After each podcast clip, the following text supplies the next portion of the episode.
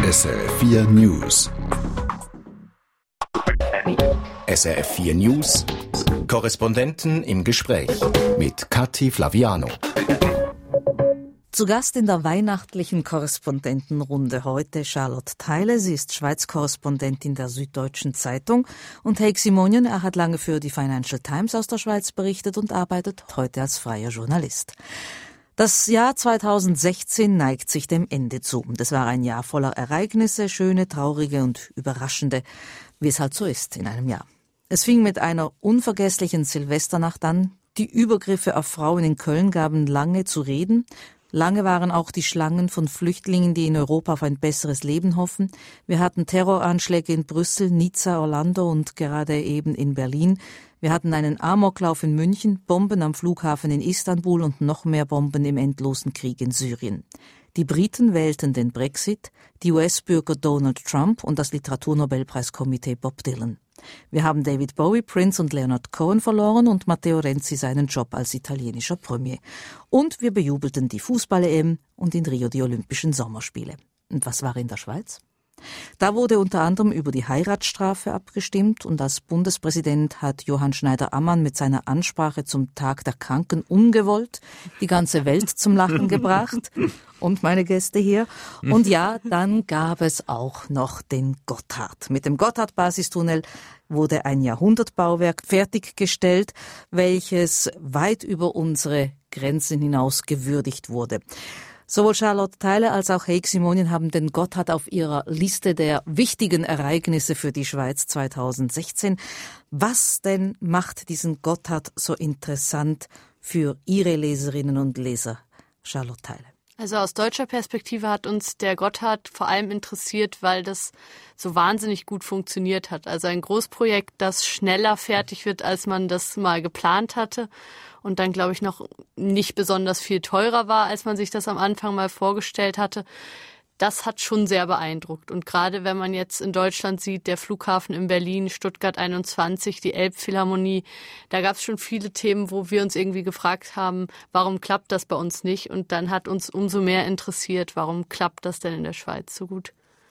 Warum ist es für Sie so wichtig, Heximonien? Ich glaube eher persönlich. Erstens, vor Jahren war ich Financial Times Korrespondent in Mailand und wir ab und zu mal zweimal im Jahr vielleicht mit dem Auto zurück nach England mussten. Das war noch 1990 bis 94. Derzeit gab es kein Ampel am Gotthard, gab es keinen Staus oder fast keinen Staus. Es war in der Tat eine sehr angenehme Fahrt durch die Schweiz Richtung Frankreich und dann Großbritannien. Und als ich dann hierher zurückkam, äh, 2003, Ende. Natürlich, die Lage hat sich in diese ja, zehn Jahren wesentlich entwickelt, negativ entwickelt, nach dem großen Brand im Gotthard. Und man äh, las in der Tat, was ein zehn Kilometer Stau am Ostersonntag bedeutete im Sinne von, ähm, äh, wie lange man warten müsste.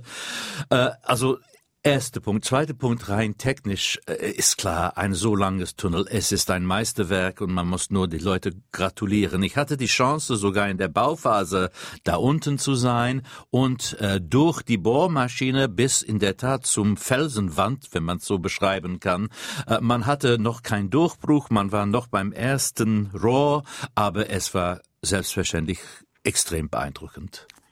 War es das eigentlich auch für äh, britische Zeitungen, Leserinnen und Leser? War das ein Thema? Ich glaube, man hat darüber berichtet, hauptsächlich im Sinne von, das ist jetzt das längste. Man hat nicht sehr viel über die politische Bedeutung im Sinne von Europa zusammenrücken und so weiter. Aber das war auch wahrscheinlich nicht zu erwarten. Jetzt gibt es ja ähm, diesen Gotthard-Basistunnel, der ja für die gesamte europäische Verkehrsinfrastruktur tatsächlich äh, bedeutend ist. Das war vermutlich dann ein weiterer Punkt, warum man in Deutschland auch so groß darüber berichtet hat. Ja, auf jeden Fall. Also was ich zum Beispiel spannend fand in der Berichterstattung war, wie sehr sich die ähm, Zulieferer in Deutschland jetzt auch darauf verlassen können, dass eben mit der Bahn die Sachen genau, mhm. punktgenau zum Band geliefert werden, so wie sie es brauchen. Und das ist ein Riesenvorteil. Also ich glaube, was ich nochmal verstanden habe, da ist, wie viel besser eigentlich Schienenverkehr planbar ist im Vergleich zum Straßenverkehr. Und dass gerade diese Branchen, die so wirklich absolut just in time arbeiten, wie sehr die eigentlich davon profitieren können. Das fand ich schon spannend. Und dann natürlich die ganzen Regulierungen, also in Italien ist irgendwie irgendeine Messgröße anderthalb Millimeter kleiner, deshalb muss alles einmal umgebaut werden und so. Das, das fand ich auch sehr interessant. Und der Lokführer muss immer die Landessprache des Landes, mhm. durch das er gerade fährt, einigermaßen sprechen, was ja kein Lkw-Fahrer muss. Und da gibt es so ganz viele Regulierungen. Das fand ich doch sehr interessant, mich da mal ein bisschen reinzudenken. Umgekehrt war es ja so, dass diese mediale Aufmerksamkeit vermutlich der Schweizer Volksseele durchaus gut getan hat. Haben Sie das auch so gespürt als Beobachter dieser Gesellschaft? Ja, würde ich sagen. Also ich kenne kein anderes Land und ich habe in genug gearbeitet, wo äh, man kann sagen, okay, ein Gotthard-Eröffnung, das ist ein Jahrhundertereignis. Aber ich erinnere mich kurz nach meinem Ankommen hat man die neue Schnellstrecke oder die Talschnellstrecke zwischen Zürich und Bern eingeweiht. Und man konnte dank dieser Schnellstrecke von 24 Kilometer oder was war das, jetzt innerhalb einer Stunde zwischen den beiden Städten fahren mit der, mit der Bahn. Und erinnere mich, ich glaube, es war ein Sonntagmorgen, man hatte eine Live-Sendung im Fernsehen mit Helikoptern, mit Leuten äh, in den Wagen und überall. Ich habe mir gesagt, nein, also in England würde nie sowas passieren. Also, so what? Ja, das kann ich nachvollziehen. Ich habe es ein bisschen erlebt daran, dass man die Politiker viel besser ansprechen konnte. Also dass sich zum Beispiel Schweizer Verkehrsministerin viel Zeit genommen hat, um mit unserer Zeitung zu sprechen und auch die demokratischen Prozesse dahinter zu erklären. Also der Gotthard war jetzt so ein Punkt, wo jeder in der Schweiz wirklich sehr gern drüber gesprochen mhm. hat. Nicola Bido, Chef von Präsenz Schweiz im Eidgenössischen Departement für Auswärtige Angelegenheiten, schreibt in seinem Jahresrückblick im Zusammenhang mit der Eröffnung des Gotthard-Basistunnels sei auch die Innovationskraft der Schweiz oft genannt worden worden. Das ist ja etwas, worauf sich die Schweiz auch oft äh, beruft und bezieht. Innovationskraft, ist sie noch da in der Schweiz? Herr also, äh, mit großem Respekt an Herrn Bidot, der ich kenne, also er ist selbstverständlich ein bisschen Parti pris, äh, weil er klar für Präsident Suisse arbeitet. Ob Scott hat besonders, ich hätte eher gesagt, Ingenieure, Kunst und, und Logistik. Und wenn man überlegt, oh, mindestens basiert auf meiner Erfahrung, die meisten Arbeiten, die echten, die da in der Bohrmaschine waren, die waren Österreicher, die von Projekt zu Projekt, viele vom gleichen Dorf sogar über Jahre und Jahrzehnte ähm, umwechselten. Das heißt, man kennt sich von Hongkonger Tunnel und dann beim Elbtunnel und dann beim Gotthard und dann beim Phosphor. Aber ich will nichts dagegen, äh, gegen dieses Land äh, sagen. Äh, wenn man glaubt, dass diesen Tunnel auch eine Innovationskraft äh, ja, bedeutet, so be it. Also äh, ich kann nichts dagegen sagen. Also ich habe jetzt gerade an den Gotthard-Film gedacht, der ja vor ähm, zwei Wochen hier lief und vor einer Woche im deutschen Fernsehen. Und also ich würde sagen, im 19. Jahrhundert war das wirklich innovativ, mhm. dass man da sich durch den Tunnel irgendwie durchgeschlagen mhm. hat. Ja. Aber ich würde es ähnlich sehen wie Haig, dass man jetzt eigentlich eher die Ingenieure und die Leistung dahinter, dass das wirklich dann geklappt hat, loben sollte. Sie hören SRF 4 News. Wir sind im Jahresrückblick der Korrespondenten. Ähm, bleiben wir bei Themen, die auch im Ausland zu reden gegeben haben. Man hat das Gefühl, das Interesse der ausländischen Medien für Volksabstimmungen in der Schweiz habe zugenommen. Ich vermute jetzt mal, es ist weniger das System als die Vorlagen, die debattiert wurden, Charlotte Teile. Also ich bemühe mich zumindest, das System auch immer interessant zu machen. Und eigentlich ähm, diskutiert man ja inzwischen sehr viel mehr über direkte Demokratie als auch schon. Deshalb würde ich sagen, auch das ähm, System gibt auf jeden Fall mehr zu reden und man schaut sich das gerne an. Ähm, aber es geht natürlich auch um kontroverse Vorlagen, wo man dann auch merkt, was die für einen riesen Einfluss eben auf die Schweiz haben. Und gerade im Jahr des Brexit, wo man ja von einer Volksabstimmung in Europa absolut beherrscht wurde, denke ich, schaut man noch viel mehr auf die Schweiz. Das Abstimmungssystem und eben, weil Charlotte Halle den Brexit erwähnt hat, Heik Simonien, war Großbritannien einfach nur mit seinem eigenen Abstimmungsergebnis beschäftigt oder schaut man da auch manchmal in die Schweiz, wie das hier so läuft? Nein, auf jeden Fall. Also in der Tat bin ich eher neidisch auf meine Nachfolger und seine Nachfolger, weil besonders in diese letzten ja, zwölf Monaten äh, hat man in Großbritannien wirklich großes Interesse, nicht in jeden Volksabstimmung selbstverständlich, aber wenn ich überlege, äh, wie oft ich am Sonntag mit der Sonne strahlend draußen zu Hause geblieben bin, um zu sehen, was, äh, was als Ergebnis ja. rauskam, London anrief und mit null Interesse auf der anderen Seite. Äh, die Lage hat sich wesentlich geändert und es gibt, wie Charlotte gesagt hat, zwei Gründe. Erst, und besonders in Großbritannien, direkte Demokratie, klar, weil man dieses Referendum über Brexit hatte. Man war interessiert erstens, wie das alles funktioniert und zweitens, wir, was für eine Beziehung haben andere Nichtmitglieder mit der EU. Beispiel, die bestbekanntesten natürlich in Europa sind Norwegen und äh, hier in der Schweiz. Also deswegen diese, diese Neugier. Aber die Themen waren auch interessant. Ich glaube, die meisten Wirtschaftsleute in der Schweiz würden ungern hören, dass ihr Land eine Art Labor geworden ist.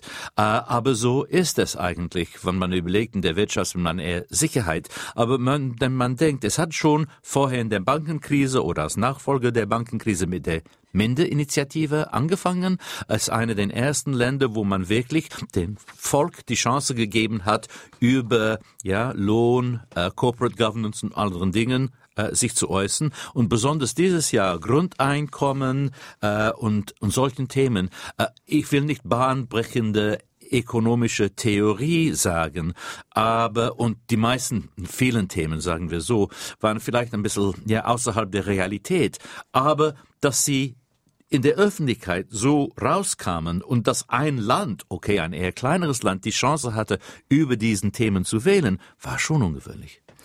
Ich würde zwei davon rauspicken, die Durchsetzungsinitiative und das bedingungslose Grundeinkommen. Das mhm. bedingungslose Grundeinkommen ist bestimmt eh näher bei dieser Laboridee mhm. als Gedankenlabor. Mhm. Ganz grundsätzlich erstmal, gerade weil Heximonien die Schweiz als Labor bezeichnet hat, sehen Sie das auch so, Charlotte? Ja, das finde ich, das kann man absolut für diese Abstimmung so sehen. Also ich war einmal bei so einer Think Tank Veranstaltung am Zürichsee kurz vor der Abstimmung und das fand ich doch sehr spannend, wie viele amerikanische Forscher und Aktivisten und auch viele Deutsche aus ganz Europa Menschen da waren, die wirklich über diese Frage diskutiert haben und überlegt haben, was gibt es da für Pilotprojekte, was macht in welchem Land Sinn, wie kann das sein, dass man in der Schweiz über 2500 Franken spricht, in Deutschland über 1000 Euro. Wie soll das zusammenkommen? Ähm, wie geht es zum Beispiel mit der Flüchtlingsfrage zusammen? Dieses Grundeinkommen machen wir da unsere Länder noch attraktiver, als sie sowieso schon sind. Und das fand ich sehr, sehr spannend. Und ich glaube, dass die da tatsächlich an einer Frage dran sind, eben, dass sich unsere Arbeitswelt so verändert, dass einfach Arbeitslosigkeit auch einen anderen Stellenwert hat, dass es heute nicht mehr die Katastrophe, die es früher mal war. Man ist nicht 40 Jahre in der Firma, sondern man wechselt die Jobs. Zwischendurch ist man mal ein bisschen arbeitslos und das Grundeinkommen passt eigentlich zu dieser mhm. veränderten Arbeitswelt erstmal nicht so schlecht. Und deshalb glaube ich, dass hier eine ganz wichtige Fragestellung in der Schweiz in diesem Jahr diskutiert wurde. Die Finnen machen es ja jetzt schon vor in einem kleinen äh, Bereich. Die Schweizer Initianten hatten wirklich zum Ziel, den Denkanstoß zu geben. Die Initiative selbst wurde ja äh, deutlich verworfen. Sehr deutlich. Ja. Und ähm, Sie schreiben unter anderem, der Abstand zwischen Stadt und Land in der Frage sei für Sie auch interessant gewesen. Ja, ich fand das spannend, dass in Zürich im Kreis 4 und 5 das Grundeinkommen schon mal mehr als 50 Prozent hatte. Da kann man natürlich sagen, da wohnen irgendwie Leute, die gerne, gerne um 10 Uhr erst aufstehen und sich freuen, wenn sie dafür Geld bekommen. Das glaube ich aber eigentlich nicht. Also ich glaube tatsächlich, dass es da eben um diese Inhalte und um diese veränderte Arbeitswelt geht. Und dieses, ähm, dieser Vorwurf, dieses Menschenbild, so ein bisschen, das sind eben Leute, die nicht gerne arbeiten, die gerne ein Grundeinkommen hätten, das glaube ich nicht. Ich glaube, die meisten Leute wollen arbeiten, auch im Kreis 4. Ja, ich habe nichts wirklich äh, hinzuzufügen, außer zurück zu Ihrer Frage über Interesse im Ausland und besonders in Großbritannien. Ich sage das jetzt witzig, aber Spaß beiseite. Es gibt auch eine ernsthafte Element. Hätte ich, ich glaube, in meiner Zeit als Korrespondent London ähm, vorgeschlagen, eine ganze Seite, und das ist, was die FT in der Tat über diese Grundeinkommensentscheidung gebracht hat, eine ganze Seite Analyse, hätte ich es vorgeschlagen, man hätte auf mich zu 99 Prozent sicher in London gelacht. Also was bist du verrückt geworden? Die zweite Initiative, ich habe es eingangs gesagt, ist die, die Durchsetzungsinitiative, die äh, auf großes Interesse gestoßen ist, nicht zuletzt natürlich im Nachgang der Masseneinwanderungsinitiative. Was hat denn an der Durchsetzungsinitiative in Deutschland vor allem interessiert? Also was ich versucht habe rüberzubringen, ähm, war zumindest, dass sich die Debatte da so verschoben hat. Also dass es irgendwie gelungen ist, eine Debatte zu führen, die nicht ähm, um kriminelle Ausländer sich dreht, sondern eigentlich darum, wie eine Verfassung verändert wird und wie sich das Verhältnis zwischen Judikative und Legislative, Exekutive mit dieser Entscheidung verändert. Und dass man eben wirklich diskutiert hat, kann das sein, dass man einem Richter vorschreibt, wenn es dieses Delikt gibt, muss die Person ausgeschafft werden. Punkt aus Ende. Und ich fand das sehr spannend, dass sich da so ein gutes Gespräch eigentlich entwickelt hat und fast alle irgendwann mal davon gehört haben, worum es in, im Kern da geht. Und das fand ich eigentlich spannend, dass man gesagt hat, diese Vereinfachung, die wir ja zurzeit sehr, sehr viel erleben, die muss nicht in jedem Fall immer zünden, sondern in dem Fall ist es gelungen, eine komplexe Debatte relativ breit in der Gesellschaft zu führen. Und das fand ich bemerkenswert. Und war es vielleicht auch eine kleine Imagekorrektur nach der May?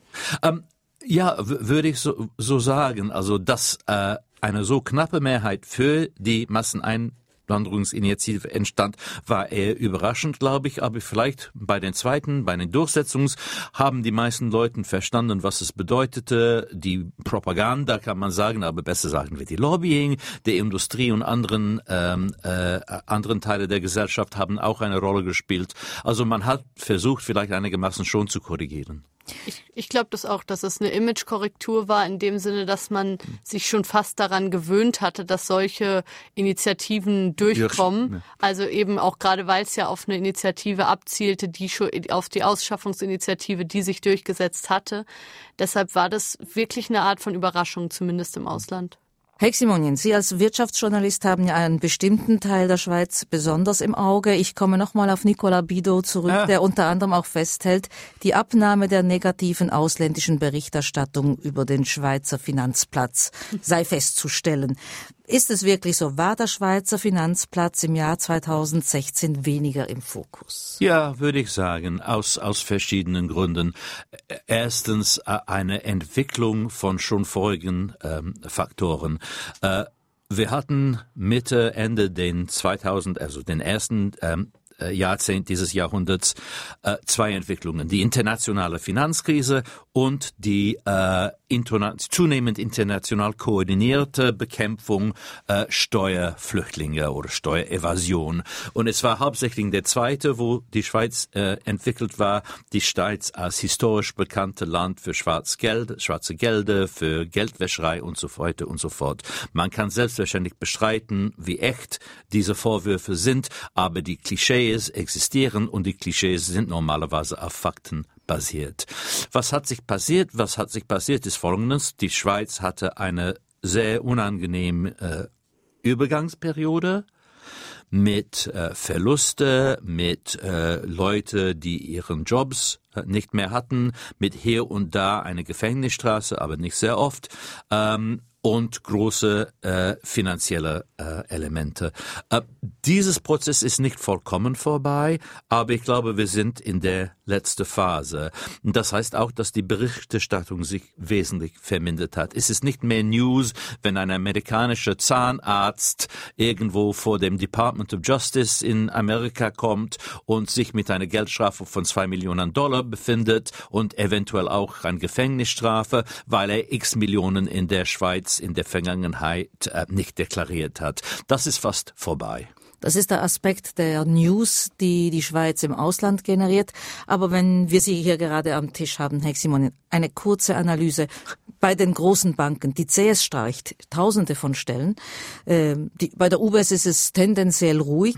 Wie sieht die Großbankenwetterlage aus? Die beiden Banken, natürlich, das ist alles sehr grob, ähm, überlegen einen Prozess, was auch mit Private Banking zu tun hat, aber eher mit dem ersten Teil meiner Analyse, und zwar die internationale Finanzlage. Die haben stark in den, ja, vor zehn Jahren in Aspekte äh, des Finanzwesens in, investiert, besonders im Handelsbereich, wie heutzutage nicht mehr rentabel oder kaum rentabel sind. Sie müssen abbauen. Sie haben auch gesehen, dass ihre ja, USP, ihre Unique Selling Point eher beim Private Banking liegt in der Vermögensverwaltung und es gibt da auch in beiden Banken einen Übergangsprozess. Das ist unangenehm für die Leute, die keinen Job mehr haben. Die UBS ist fortgeschrittener als der Credit Suisse.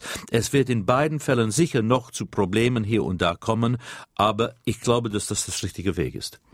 Die Flüchtlingskrise war in ganz Europa ein Thema, bleibt es. Die muslimische Bevölkerung, die immer wieder in den Mittelpunkt der Berichterstattung oder in Social-Media-Kommentaren gerückt wird, das ist kein eigentliches Schweiz-Thema. Aber der Umgang der Schweiz mit Flüchtlingen und muslimischer Bevölkerung spielt natürlich auch eine Rolle in der ausländischen Berichterstattung.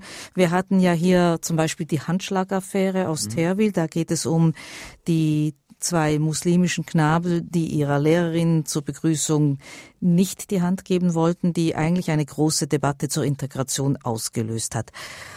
Wenn Sie sich so ein bisschen anschauen, wie wird die Debatte in der Schweiz geführt, wie wird sie in Deutschland geführt, jetzt lassen wir mal beiseite, dass natürlich Deutschland dieses Jahr mit der Flüchtlingswelle mhm. ja, auch ja. stark beschäftigt war. Gibt es da Unterschiede oder haben Sie das Gefühl, das ist wirklich ein gesamteuropäisches ähnliches Konzert? Glaube, es ist in dem Fall schon recht ähnlich. Also ich fand es zum Beispiel das Burka-Verbot, was hier im Sommer diskutiert wurde, das wurde mit sehr gleichen Argumenten auch ähm, von Berliner Politikern vorangebracht. Also das ist ein sehr ähnliches Thema. Die Handschlagdebatte, die war natürlich jetzt wirklich ein Schweizer Thema und finde ich auch eins, wo man eben sehr schön gesehen hat, ähm, was es für Reflexe gibt und auch eben das es sehr viele unterschiedliche muslimische Ausprägungen gibt. Also dass es eben diese Radikalen gibt, die wirklich Frauen nicht die Hand geben und dann ganz, ganz viele Muslime, die sich davon distanzieren und sagen, das ist respektlos, das macht man in diesem Land nicht und so weiter. Also das ähm, fand ich eigentlich einen guten Punkt, an dem man auch mal gesehen hat, wie vielfältig die muslimische Landschaft in der Schweiz ist.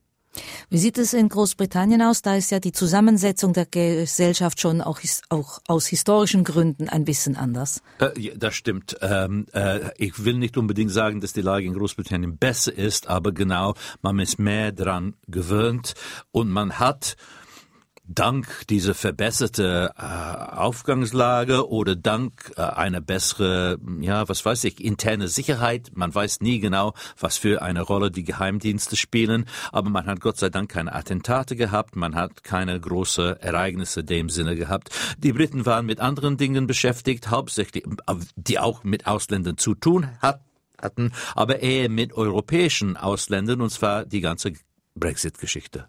Sie hören SRF 4 News, die Weihnachtskorrespondentenrunde heute mit Heik Simonian und Charlotte Teile. Die letzten paar Minuten würde ich gerne auf etwas verwenden, was Sie nie veröffentlichen konnten, Charlotte Teile. Sie haben geschrieben, Sie hätten gerne größere Geschichten zum Stadtlandgefälle gemacht, hat mhm. die Süddeutsche Zeitung offensichtlich nicht interessiert.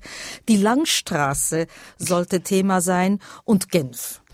Also, dass es die SZ nicht interessiert hat, das Thema Stadt-Land, das stimmt nicht. Da hatte ich eher in der Recherche einfach Probleme. Das ist ein Thema, was ich hier total spannend finde, weil eben die Internationalität und ähm, sehr dörfliche Strukturen so nah beieinander sind. Da habe ich einiges an Recherche reingesteckt und da ist bisher nicht zu einem Text gekommen. Das ähm, nehme ich jetzt quasi mit ins neue Jahr und muss da weiter dran arbeiten. Dann die Langstraße, das liegt einfach daran, dass mein Büro da ist und dass ich da nochmal dieses ganze Milieu viel mehr wahrgenommen habe und auch immer gedacht habe, das ist eigentlich nochmal ein anderes Schweizbild, was ich nochmal mehr in die Zeitung bringen sollte, habe ich hier und da gemacht. Aber ja, da bin ich auf jeden Fall dran. Und Genf ist eine Stadt, die meine Kollegen in München total interessiert, eben gerade wegen der Diplomaten. Also viele, die irgendwie so Bonn noch kennen, diese Diplomatenstadt, die finden Genf total spannend. Ich war jetzt auch paar Mal da, aber finde, es ist unglaublich schwer in Genf wirklich durch diese verschlossenen Türen dann ja. auch durchzukommen und eben vor Hinterzimmern zu stehen und zu schreiben, dass da hm. drin wahrscheinlich irgendwas verhandelt wird, ist ja auch unbefriedigend. Deshalb ist das auch was, was ich mitnehme ins neue Jahr. Aber das sind die Ecken und Themen, die Sie nächstes Jahr ausloten möchten. Heximonen, gab es etwas, worüber Sie gerne berichtet hätten und man hat sie einfach nicht gelassen. Nein, Jahr. ich war eher nostalgisch im Sinne, weil ich nicht mehr Tag für Tag schreiben muss, äh, dass die Schweiz für meine Redaktion offensichtlich viel interessanter geworden ist, besonders politisch und ich bedauere nur die Dinge, die ich hätte schreiben können, die ich nicht geschrieben habe. Vielleicht nur eins, äh, meine Tochter ist seit zwei Jahren oder mehr als zwei Jahren eingebürgert worden, aber erst dieses November 18-jährig geworden, kurz vor der neuesten Volksabstimmung Abstimmung und zu Hause haben wir den ganzen Papierkram bekommen, aber vielleicht typisch für einen Auslandskorrespondent, drüber hat man so viel geschrieben, ohne nie wirklich verstehen, zu verstehen, wie es funktioniert. Zum ersten Mal, dank dieser ganze Papier, was meine Tochter bekommen hat, und die hat tüchtig gewählt in der Volksabstimmung ähm, im November, habe ich verstanden, wie das eigentlich funktioniert. Herzlichen Dank, Charlotte Heile und Heik Simonian. Ich wünsche Ihnen beiden und allen Zuhörerinnen und Zuhörern frohe Festtage. Mein Name ist Kathi Flaviano. Sie hören SRF 4 News. Eine Sendung von SRF 4 News. Mehr Informationen und Podcasts auf srf4news.ch.